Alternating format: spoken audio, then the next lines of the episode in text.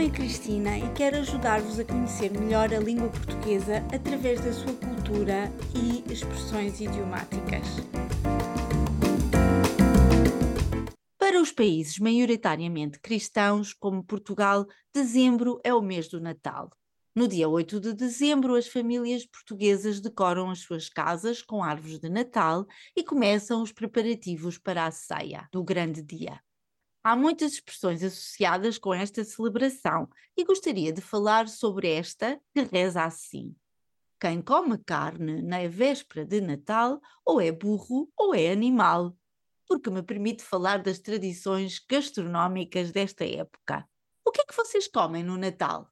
Hum, não podemos generalizar muito, porque cada família é um mundo e tem as suas próprias tradições. Mas acho que podemos dizer que as famílias brasileiras comem no dia 24, a véspera do Natal, algum prato principal, provavelmente com ave ou porco, acompanhado de guarnições como farofa, um arroz especial ou saladas, como a popular salada de maionese.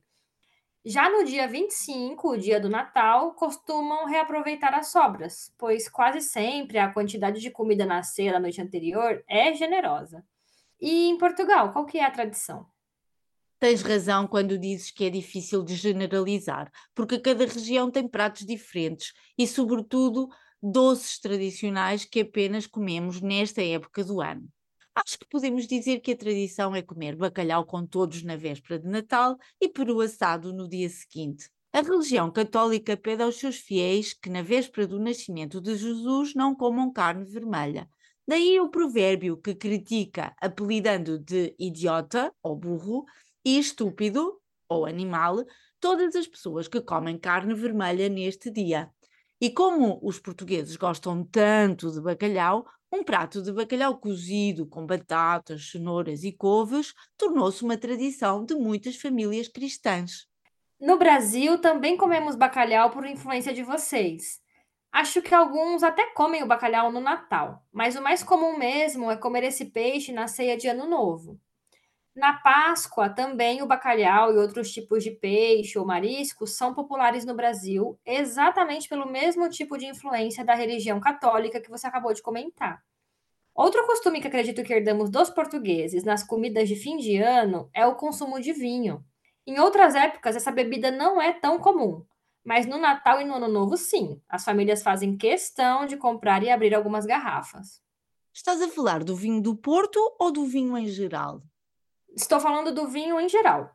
No Brasil não há um clima que propicie uma produção nacional extensa. Por isso, quase todo o vinho que consumimos é importado e, consequentemente, acaba custando mais. Assim que deixamos para consumir vinho em momentos especiais como esses. Em Portugal, nós guardamos o vinho do Porto para celebrações especiais, como o Natal e os casamentos e batizados. Quanto ao vinho dito de mesa, há quem beba a todas as refeições, Bebemos tanto que até há um ditado que nos recorda as consequências do seu consumo em excesso. Quem ceia em vinhas, almoça em fontes. Esta não conheço. O que quer dizer? Quem bebe demais num dia, no seguinte tem de reidratar-se, bebendo muita água. Ou, numa versão mais pessimista, quem bebe excessivamente e acaba tendo problemas de saúde tem de fazer tratamentos termais ou beber água das fontes termais. Hum, acabo de lembrar de uma expressão muito curiosa e divertida quando pensamos nas comidas de fim de ano no Brasil. Na verdade, é mais um jogo de palavras.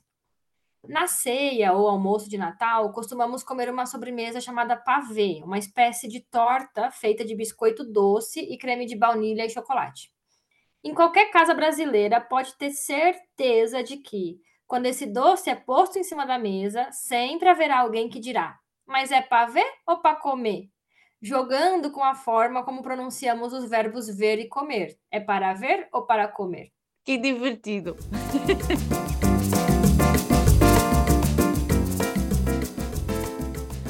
obrigada por nos ouvirem. Se gostou deste episódio, por favor ajude-nos a divulgá-lo através das suas redes sociais. Para saber mais sobre o que faço, siga-me no Instagram, at Say. Até breve!